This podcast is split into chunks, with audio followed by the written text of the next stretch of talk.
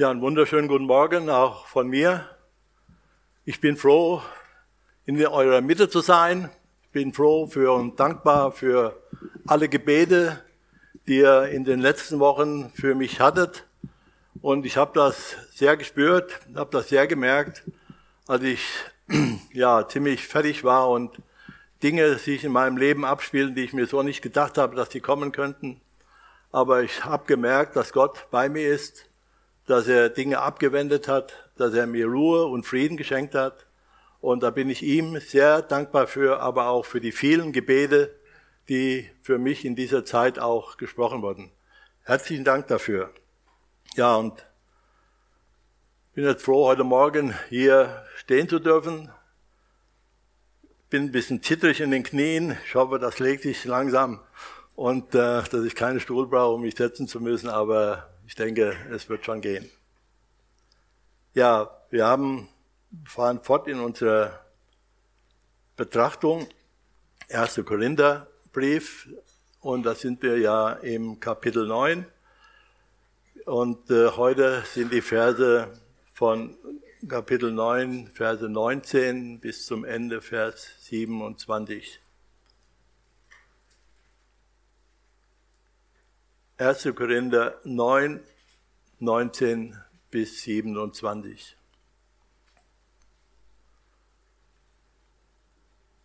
Ja, am Anfang des Kapitels zeigt der Paulus den Korinthern ja einiges auf. Michael hat ja auch in den letzten Gottesdiensten davon gesprochen, welche Privilegien und welche Rechte ihm eigentlich zustehen. Dass er die nicht in Anspruch nimmt, aber andere Menschen es gibt, die in der Gemeinde gepredigt haben oder sonst etwas getan haben, die, dies, die diese Privilegien und Rechte in Anspruch genommen haben, obwohl der Paulus die größeren Anrechte darauf hatte. Denn der Paulus hat den Korinthern das Evangelium gebracht, er hat die Gemeinde gegründet, er hat ihnen Gottes Wort gebracht und hat sie zu Jesus geführt. Aber Paulus verzichtet ganz bewusst auf seine Privilegien und auf seine Rechte, damit er ganz frei ist, das Evangelium zu verkündigen. Dass er niemandem, an niemanden gebunden ist, außer an Jesus Christus.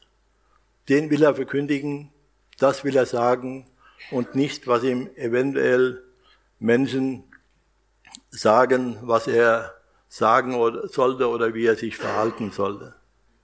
Vater im Himmel, ich danke dir, dass du uns dieses Beispiel zeigst von Paulus, dass er sich ganz auf dich verlassen hat, dass er sich ganz auf Jesus konzentriert hat, dass er seinen Namen beherrlicht hat, dass er ihn gepriesen hat und dass er ihn hochgehalten hat. Und ich danke dir, dass du auch bei uns bist, dass du auch heute hier bist und bitte ich dich, dass du redest, dass du wirkst durch dein Wort, durch deinen Heiligen Geist. Danke, Vater im Himmel, dass du uns so sehr segnest, dass wir das in dieser Freiheit tun dürfen. Und das wollen wir gerne tun. Wir wollen uns an dein Wort halten und wir wollen lernen von dir, auch heute Morgen. Danke dir, was du uns zeigen wirst. Amen. Vers 19, da heißt es, ich bin also frei und keinem Menschen gegenüber zu irgendetwas verpflichtet. Und doch habe ich mich zum Sklaven aller gemacht, die möglichst viele für, um möglichst viele für Christus zu gewinnen.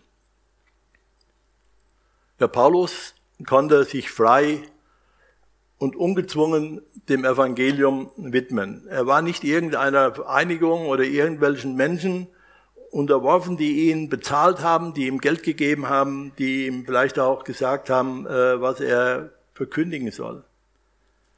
Er kam nicht in die, Bezug, in die Versuchung in Bezug auf die Verkündigung auf andere Menschen zu hören oder sich Vorschriften machen zu lassen oder sonst wie ja, manipuliert zu werden. Paulus hat sich in keine menschliche Abhängigkeit begeben, sondern er hat sich nur dem Evangelium der Autorität Gottes verpflichtet gefühlt. In dieser Freiheit, die der Paulus hatte, konnte er sich zum Diener aller Menschen machen. Zum Diener aller Menschen, denen er begegnete. Und dann zählt er uns hier in einer, in einer Gruppe, in den nächsten drei Versen, zählt er uns an, in Gruppen auf, wie er diesen Menschen begegnet. Wie er mit diesen Menschen umgeht. Was ihm dabei wichtig ist und wie er darin handelt. In Vers 20 schreibt er, wenn ich mit Juden zu tun habe, verhalte ich mich wie ein Jude, um den Juden zu gewinnen.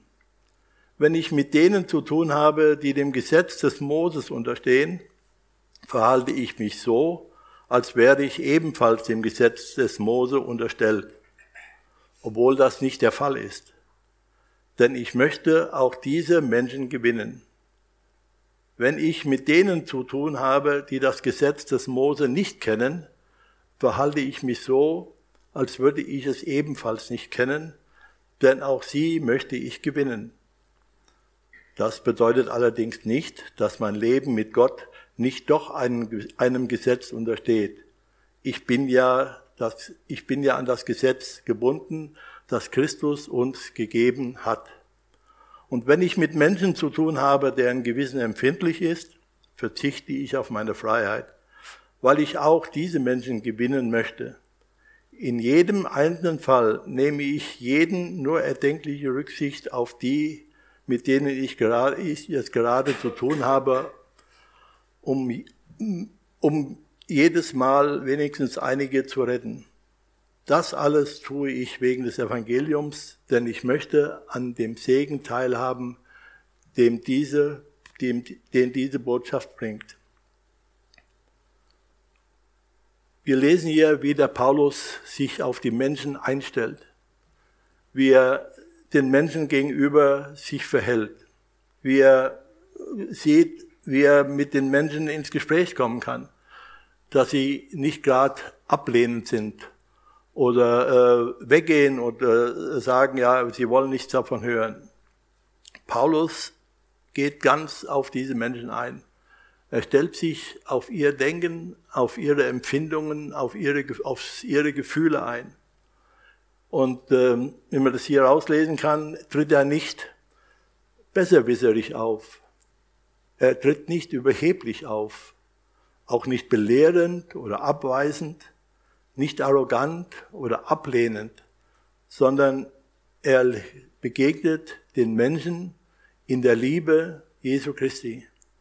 Er begegnet den Menschen so, wie Jesus den Menschen begegnet ist. Und ihm ist es wichtig, dass er die Liebe von Jesus Christus den Menschen entgegenbringt. Und deswegen stellt er sich ganz auf diese Menschen ein.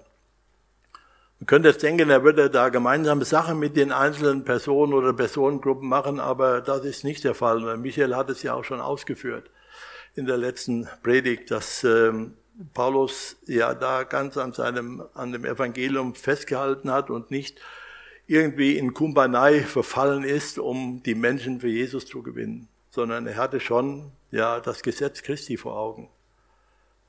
Und er ist mit dem Umgang der Menschen sehr sensibel. Er achtet darauf, wie die Menschen reagieren, was den Menschen wichtig ist und äh, was die Menschen anspricht. Und deswegen konnte der Paulus auch mit diesen Menschen so umgehen. Und er konnte auch ja, mit Menschen, die ein sehr empfindliches Gewissen haben, gut umgehen. Er war sensibel, um sich auf die Menschen dann einzustellen. In Vers 21 gibt Paulus die Antwort darauf, ähm, warum er das tut und wie er das tun kann. Und er schreibt da, es bedeutet allerdings nicht, dass mein Leben mit Gott nicht doch einem Gesetz untersteht. Ich bin ja an das Gesetz gebunden, das Christus uns gegeben hat. Das Gesetz das Christus uns gegeben hat. Was ist das für ein Gesetz? Ich will nur drei Bibelstellen nennen. Es gibt da mehrere, viele Bibelstellen davon, von dem Gesetz Christi. Das eine ist in Johannes 13, Vers 34. Da sagt Jesus Christus, ich gebe euch ein neues Gebot. Liebt einander. Ihr sollt einander lieben, wie ich euch geliebt habe. Liebt einander. Wie gehen wir miteinander um? Hier in der Gemeinde, in der Gemeinschaft unserer Familie, in der Gemeinschaft unserer Nachbarschaft, in der Gemeinschaft unserer Arbeitskollegen und auch besonders ja auch in der Gemeinde oder auch mit anderen mit anderen Gemeinden, Geschwister anderer Gemeinden. Wie gehen wir damit um? Gehen wir in Liebe damit um oder sind wir da vielleicht besserwisserig oder überheblich? Paulus hat diese Dinge alle zur Seite legen können, weil er sich ganz dem Gesetz Christi unterworfen hat, die Menschen von ganzem Herzen zu lieben. Und Vers Kapitel ähm, in Matthäus 19, Vers 19 sagt Jesus, ehre deinen Vater und deine Mutter und liebe deinen Nächsten wie dich selbst. Und in Markus 12, Vers 30 und 31 sagt Jesus, und du, liebe den Herrn, deinen Gott, von ganzem Herzen, mit ganzer Seele, mit ganzem Bestand und mit aller deiner Kraft. An zweiter Stelle steht, liebe deine Nächsten wie dich selbst. Kein anderes Gebot ist wichtiger als diese beiden. Und unter diesem Gebot hat sich Paulus gestellt. Er hat Gott die Ehre gegeben. Sein ganzes Leben war bestimmt davon, nachdem er zum Glauben gekommen war, Gott die Ehre zu geben, auf ihn zu hören. Der Glaube an Jesus Christus, an das Evangelium, das war die Existenz des Paulus. Das war seine Existenz. Jesus Christus hatte ihn berufen, das Evangelium zu verkündigen. Vorher hat der Paulus die Christen verfolgt. Er hat sie ins Gefängnis geworfen. Er hat sie vor den Hohen Rat geschleppt und vieles andere mehr. Und dann sprach Jesus ihn an. Und er sagte noch, ich werde ihm zeigen, wie viel er nun für meinen Namen leiden muss. Können wir in Kapitel 9 in der Apostelgeschichte lesen, die Geschichte von Paulus. Und der Paulus nimmt die Botschaft von Jesus Christus auf. Er zieht sich zurück, nachdem er zum Glauben gekommen ist für einige Zeit und dann geht er in die Öffentlichkeit um Jesus Christus zu verkündigen, die gute Botschaft von Jesus. Paulus wusste, ich muss diese Botschaft weitersagen. Es geht gar nicht anders. Ich muss von Jesus Christus reden. Die Befreiung, die er erfahren hat, die er erfahren hat in seinem Leben, die Befreiung von dem Gesetz, die musste er den Menschen weitergeben, damit sie ebenfalls frei werden vom Gesetz und von der Sünde und von der Schuld. Nur Paulus war auch klar, wenn er das nicht tut, wird er keinen Anteil am Evangelium haben. Keinen Anteil am Evangelium haben. Diesen Satz schreibt der Paulus im Vers 23. Das alles tue ich wegen des Evangeliums, denn ich möchte an dem Segen teilhaben, den diese Botschaft bringt. Den Segen des Evangeliums. Ist Friede, ist Freude, ist das ewige Leben und vieles mehr. Das war seine Existenz, das war sein Glaube, das war sein Leben. Für Paulus war der Glaube nicht nur ein, Gedanke, ein Gedankengebilde, sondern immer eine Haltung, die sein Leben bestimmte. Aus diesem seinem Glauben heraus war Paulus in der Lage, den Menschen auf der Ebene zu begegnen, auf der die Menschen waren, mit denen er sprach. Er wusste, Gott befähigt mich dazu, den Menschen so zu begegnen, wie er es will. Durch seinen Heiligen Geist gibt er mir die Kraft und die Liebe zu den Menschen, den Menschen das Evangelium zu bringen. Das war, wusste der Paulus. Er war nicht alleine, er musste es nicht aus seiner Kraft heraus tun. Er hat ganz und gar auf die Kraft des Heiligen Geistes verlassen, den er von Gott bekommen hat, damit er das weitergeben konnte, dass er das vermitteln konnte. Und Paulus war auch bewusst, dass er nicht alle Menschen zum Glauben führen kann, dass nicht alle Menschen seinem Wort glauben. Aber es war ihm wichtig, wenn es auch nur wenige waren, war es ihm wichtig, dass Menschen zum Glauben gekommen sind. Sollte das nicht für alle Nachfolger Jesu das Wichtigste sein, den Menschen das Evangelium zu bringen, egal ob Menschen zum Glauben kommen oder ob alle zum Glauben kommen. Wahrscheinlich werden nicht alle zum Glauben kommen, wenn ich Menschen das Evangelium bringe. Aber einige werden zum Glauben kommen. Ich fahre jetzt schon viele Jahre, sind jetzt über 30 Jahre ins Gefängnis. Fahre hin und spreche mit den Menschen dort. Ich hätte mir das vorher nie gedacht, dass ich mal ins Gefängnis fahren werde und werden den Menschen das Evangelium verkündigen. Aber ich weiß genau, dass das meine Berufung ist, dass Gott mich dazu berufen hat, weil es mir bis heute Freude macht. Bis heute bin ich froh und dankbar, wenn ich fahren darf. Zur Zeit Corona sind wir da eingeschränkt. Aber ich fahr, bin so gern dahin gefahren. Zweimal die Woche manchmal, sonntags manchmal auch zum Predigen. Aber es war einfach, es macht mir einfach Freude, es macht mir einfach Spaß, den Menschen das Evangelium zu bringen. Und dann ist mal jemand mitgefahren in die Kontaktgruppe und ähm, dann war er ganz enttäuscht, als wir dann wieder nach Hause gefahren sind. Dann sagte der, ja, es ist ja niemand zum Glauben gekommen. Warum fahren wir denn hier hin? Wenn ich mit so einer Einstellung den Menschen begegne äh, und äh, den Menschen das Evangelium bringe, dann werde ich, dann werde ich wahrscheinlich äh, niemand erreichen mit dem Evangelium. Aber ich weiß, und ich kenne jetzt viele, die zum Glauben gekommen sind, die Jesus Christus nachfolgen, die ihre Sünde und Schuld vergeben haben. Und da gibt es so viele Menschen, die schlimme Dinge getan haben und die treu sind und die, ich habe heute noch zu vielen Kontakt, mich haben welche in der Reha jetzt besucht, ähm, die haben dafür gebetet, die haben äh, gesagt, wir wollen dich unbedingt besuchen, wollten mich schon in der Klinik besuchen, sage ich, es geht nicht, es, jetzt darf niemand kommen, aber es ist einfach eine Dankbarkeit auch bei diesen Menschen, dass sie ein verändertes Leben empfangen haben, dass Jesus Christus ihr Leben verändert hat. Und ähm, deswegen ist es so gut, zum Menschen hinzugehen und ihnen zu begegnen. Egal, wer es ist. Und wir sollten uns nicht von Sympathie und Antipathie leiten lassen. Wir sollten uns von der Liebe Christi leiten lassen.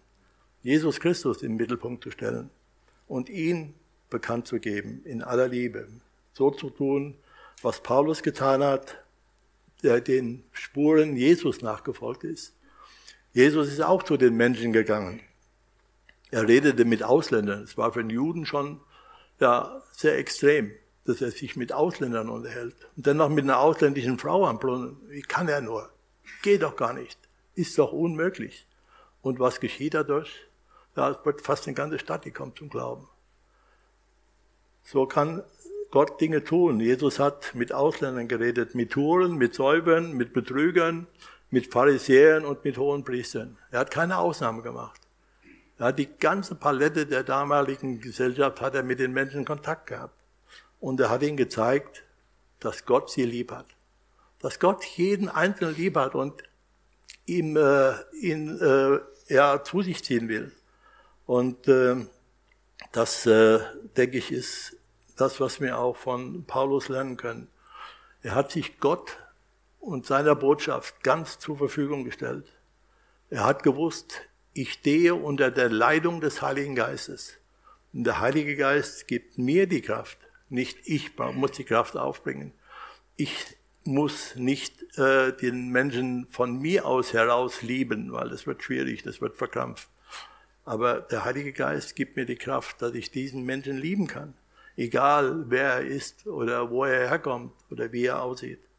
Welche Farbe er hat, welche Nationalität er hat.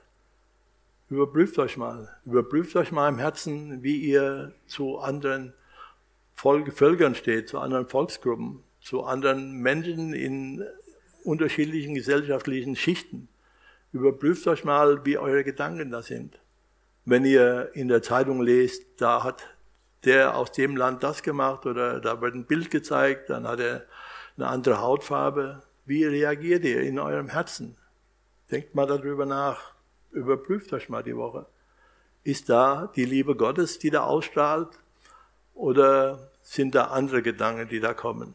Ja, jetzt brauchen wir die und die sollen gehen und die sollen dahin gehen, wo sie herkommen. Oder welche Gedanken kommen in euer Herzen? Und ich denke, es ist gut, wenn wir da auf Gottes Wort hören, dass wir uns von der Liebe unter das Gebot Jesu Christi stellen, unter die Liebe zu Gott, unter der Liebe zu ihm. Und das war das Leben von Paulus.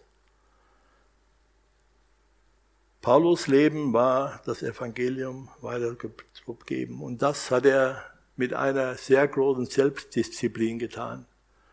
Paulus war auch ein sehr disziplinierter Mensch. Und das lesen wir, wie er das gemacht hat oder was er auch für Ratschläge für uns gibt. Das lesen wir in den Versen 24 bis 27. Ihr wisst es, ihr wisst doch, wie es ist, wenn in einem Stadion ein Wettlauf stattfindet. Viele nehmen daran teil, aber nur einer bekommt den Siegespreis. Macht es wie der siegreiche Athlet. Lauft so, dass ihr den Preis bekommt. Jeder, der an einem Wettkampf teilnehmen will, unterwirft sich einer strengen Disziplin. Die Athleten tun es um einen Siegeskranz, der bald wieder verwelkt. Unser Siegeskranz hingegen ist unvergänglich. Für mich gibt es daher nur eins. Lauf wie ein Läufer, der das Ziel nicht aus den Augen verliert und kämpft wie ein Boxer, dessen Schläge nicht ins Leere gehen. Ich führe einen harten Kampf gegen mich selbst, als wäre mein Körper ein Sklave, dem ich meinen Willen aufzwinge. Denn ich möchte nicht anderen predigen und dann als einer dastehen, der sich selbst nicht an das hält, was er sagt. Paulus benutzt hier einen Vergleich, ein Bild, mit dem die Korinther etwas anfangen konnten. Die Wettkämpfe in der Arena und die Vorbereitung der Sportler auf die Wettkämpfe war den Korinthern bekannt. In Korinth fanden alle zwei Jahre große Wettkämpfe statt. Und deswegen wussten sie auch, wie die Menschen dafür trainierten, was das war, wenn sie liefen und wer den Siegespreis bekam. Paulus nimmt dieses Bild für uns im Vergleich als Lauf für einen Christen. Er ruft den Korinthern und auch allen späteren Christen und auch uns heute zu, macht es wie die Kämpfer, die in der, den Arenen kämpfen. Kämpft so, dass ihr den Siegeskranz erhaltet. Zurzeit finden ja die Olympischen Spiele in Tokio statt, in Japan.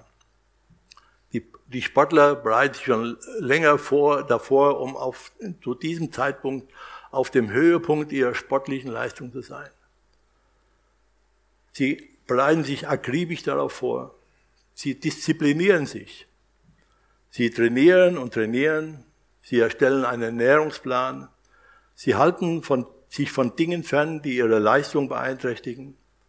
Probieren neue Methoden aus, manchmal auch äh, welche, die nicht zulässig sind, wie äh, Doping. Aber gehen wir davon aus, dass es Methoden sind, die zugelassen sind vielleicht ein Höhentraining oder was auch immer, um ihre Leistungsfähigkeit zu erhöhen.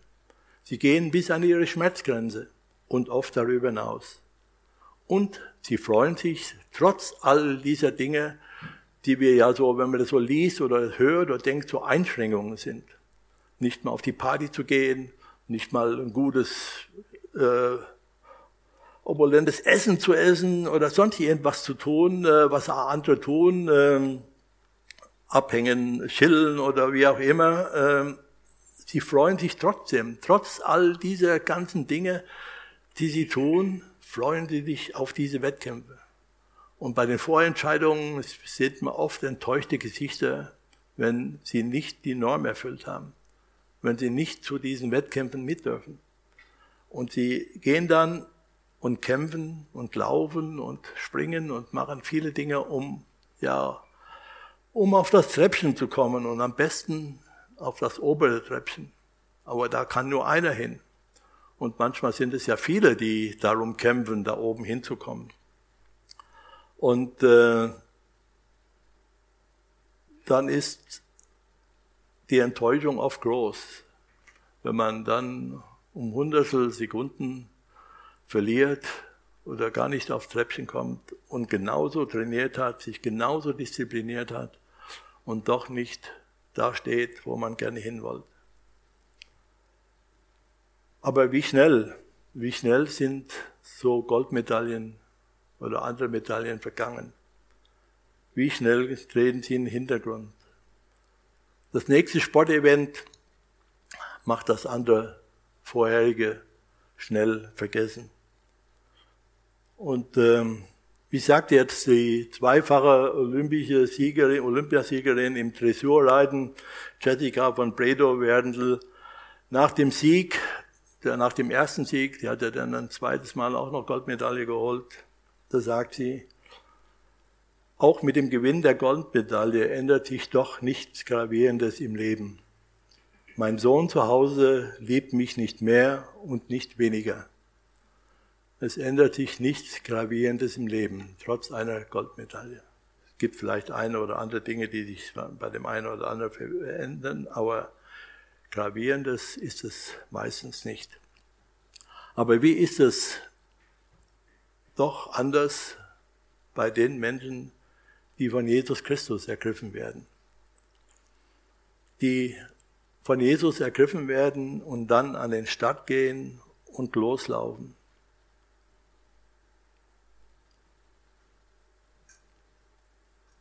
Er bekommt, er läuft los, er kommt zum Glauben, ist zum Glauben gekommen und beginnt Zeugnis von Jesus abzulegen.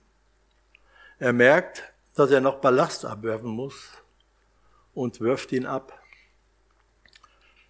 Das sind noch Dinge, die er dann feststellt während des Laufes in seinem Leben, dass er beenden muss. Und er diszipliniert sich und kämpft dass er ans Ziel kommt. Im Sport gibt es nur einen Sieger, der die Goldmedaille bekommt. Bei Christus ist das anders. Da bekommt jeder, der das Ziel erreicht, den Siegeskranz. Und dieser ist unvergänglich. Wenn ich mir jetzt vorstelle, wir sind alle auf dem Weg in der Arena, auf der Taranbahn und laufen, um den Sieg zu erlangen. Und dann wäre nur einer von uns, der den Siegeskranz bekommen würde. Wäre doch deprimierend, oder? Da wäre es doch viel schöner, wenn wir alle ans Ziel kommen, der eine früher, der andere später, aber jeder bekommt den Siegeskranz, der über die Ziellinie läuft. Das ist doch viel schöner, als dann sagen, ja, leider zu wenig getan oder wie auch immer. Jeder, der bei Jesus Christus über die Ziellinie läuft, bekommt den Siegeskranz.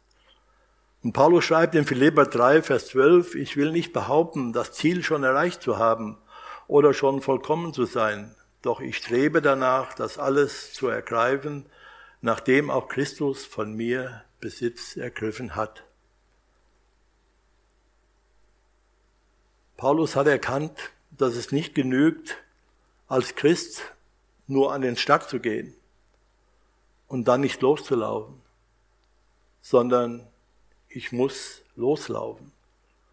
Ich muss aus den Stadt, von den Stadtblöcken weg.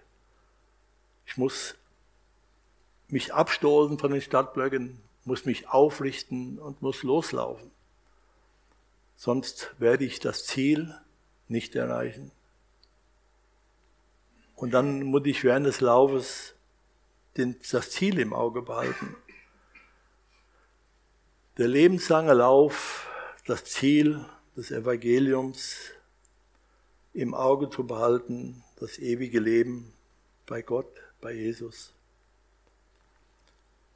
Und Paulus konnte dann schreiben im 2. Timotheus 4, Vers 7, kurz vor seinem Tod schreibt er das an Timotheus, ich habe den guten Kampf gekämpft, das Ziel erreicht, den Glauben unversehrt bewahrt.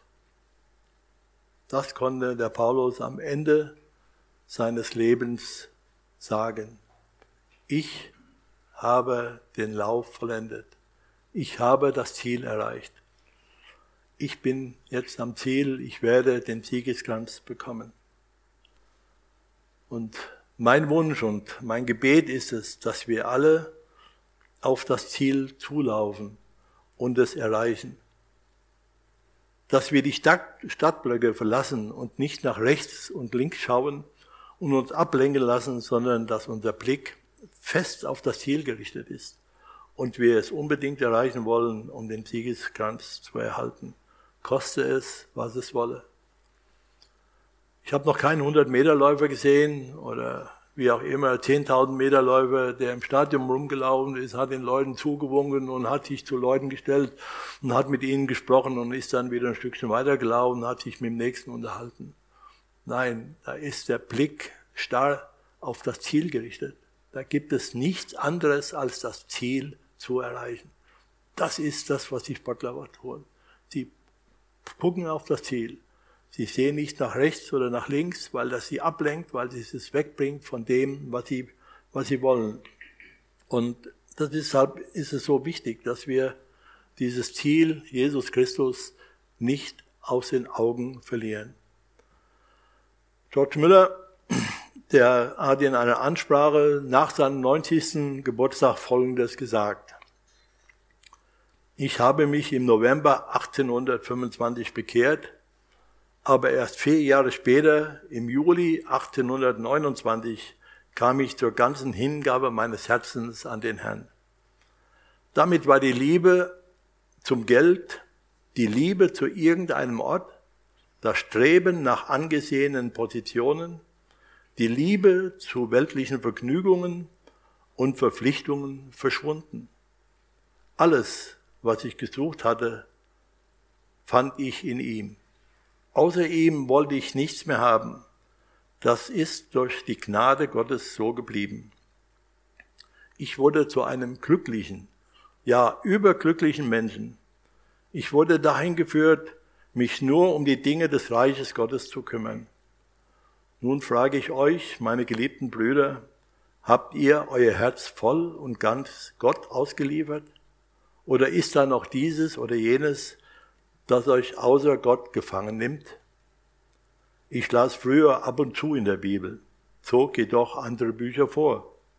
Aber seit jener Zeit hat sich Gott mir so geoffenbart, dass er mein Ein und alles wurde. Ich kann von Herzen, vom Grund meines Herzens sagen, Gott ist unsagbar herrlich. Oh, gebt euch nicht damit zufrieden, bis ihr in eurem innersten Herzen sagen könnt, Gott ist unsagbar herrlich. Ja, Gott ist herrlich. Gott ist wunderbar. Und Gott hat dich lieb. Er hat alles dafür getan, hat alles dafür gegeben. Und er möchte, dass du nach seinem Plan lebst und nach seinem Plan glücklich und zufrieden wirst. Aber wie, wie komme ich dazu? Wie komme ich dazu, dass das so geschieht? Und ich denke, das eine oder das erste ist, dass ich eine feste, willentliche Entscheidung für mich persönlich treffe.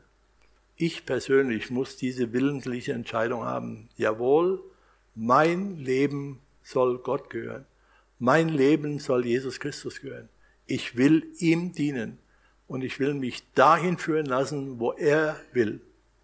Das kann, das kann ganz unterschiedlich ausgehen bei den Menschen. Und äh, um dieses rauszufinden, brauche ich Ruhe, muss ich mich mal zurückziehen, muss mal Ruhe finden, Ruhe vor Gott.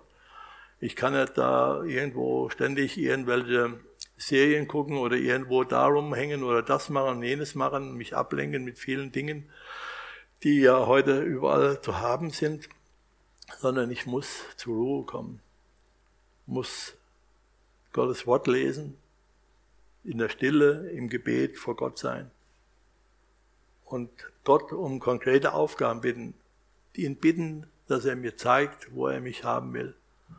Es kann sein, dass der andere vielleicht seinen Beruf aufgeben sollte, weil, er, weil Gott ihn in die Mission oder in den Gemeindedienst stellen will. Es kann aber auch sein, dass jemand im Gemeindedienst ist und er stellt fest, ich bin ja da gar nicht so zufrieden, wie ich das eigentlich wollte. Und dass er aus dem Gemeindedienst ausscheidet und einen anderen Beruf hat, äh, ergreift, wo er dann merkt, Gott will mich da haben. Das sind ganz unterschiedliche Wege, die Gott den Menschen führt. Das heißt nicht immer so, wenn ich Gott ganz dienen will, dass ich dann irgendwie einen vollzeitlichen Dienst muss. Das verlangt Gott nicht von dir. Gott will nur, dass du auf ihn hörst und die Wege gehst, die er für dich hat. Das kann schon krasse Dinge sein. Das muss ich mir gut überlegen, ob ich mich darauf einlasse. Aber wenn ich den Siegeskranz erreichen will, dann muss ich mich darauf einlassen. Dann muss ich mich darauf einlassen, was Gott von mir will, ganz persönlich von mir. Und dann muss ich diesen Weg gehen. Auch wenn manche den Kopf schütteln und sagen, wie kann man nur? Das macht man nicht. Das tut man nicht. Das spielt keine Rolle. Wenn Gott dir einen Weg zeigt, dann geh diesen Weg. Schau nicht nach links, schau nicht nach rechts, schau auf Jesus. Und eine Hilfe kann sein, erfahrene Christen mit hinzuzunehmen, dass sie dafür beten, dass ich mit ihnen in Gespräch bin und ähm, ja auch dann äh, Fragen erörtere und bespreche, damit wir ja das erkennen, was Gott für uns hat, was Gott für uns will. Und für mich ist es auch immer wieder wichtig, dass ich das Versprechen, Jesus zu dienen, immer wieder erneuere. Nicht sagen, das habe ich einmal vor 50 Jahren gesagt oder noch länger, was weiß ich, jetzt gerade so, sondern dass ich es immer wieder erneuere. Ja, Herr Jesus, ich will dir dienen, ich will dir gehorsam sein. Und dann nach Gott und seinen Willen fragen. Und äh, dann wird er uns den Weg zeigen. Es gibt verschiedene Hilfen auch da, wie man das erkennen kann, erfahren kann. Aber wichtig ist, dass ich weiß, das ist mein Platz. Hier bin ich richtig. Das kann im vollzeitlichen Dienst sein. Das kann auch im ganz normalen Beruf sein, den Gott schenkt. Oder auch in Veränderungen. Danke, Jesus Christus, dass du uns unendlich lieb hast. Danke, dass wir ja, von dir hören dürfen, dass wir wissen dürfen, dass du da bist, dass wir das erfahren dürfen und dass wir ja sehen dürfen, dass du uns so lieb hast, dass du uns sogar, dass du sogar den Vater gebeten hast, uns von seinem Geist zu geben, damit wir erkennen, was der Vater von uns will. Und so lass uns danach fragen, lass uns danach forschen, lass uns danach gucken und sehen und dann kämpfen, dass wir auf der Laufbahn laufen, das Ziel im Auge, dass wir das Ziel nicht aus den Augen verlieren, sondern dass wir laufen, bis wir bei dir angekommen sind. Und dann willst du uns krönen mit dem Siegeskranz. Ich danke dir von ganzem Herzen dafür und danke dir für deine unendliche Gnade und Liebe, die du uns hast, gezeigt hast, Herr. Und das wollen wir auch, ja, auch gleich deutlich machen im Abendmahl. Ich danke dir dafür, dass du uns das Abendmahl gibst und dafür preise ich deinen Namen. Amen.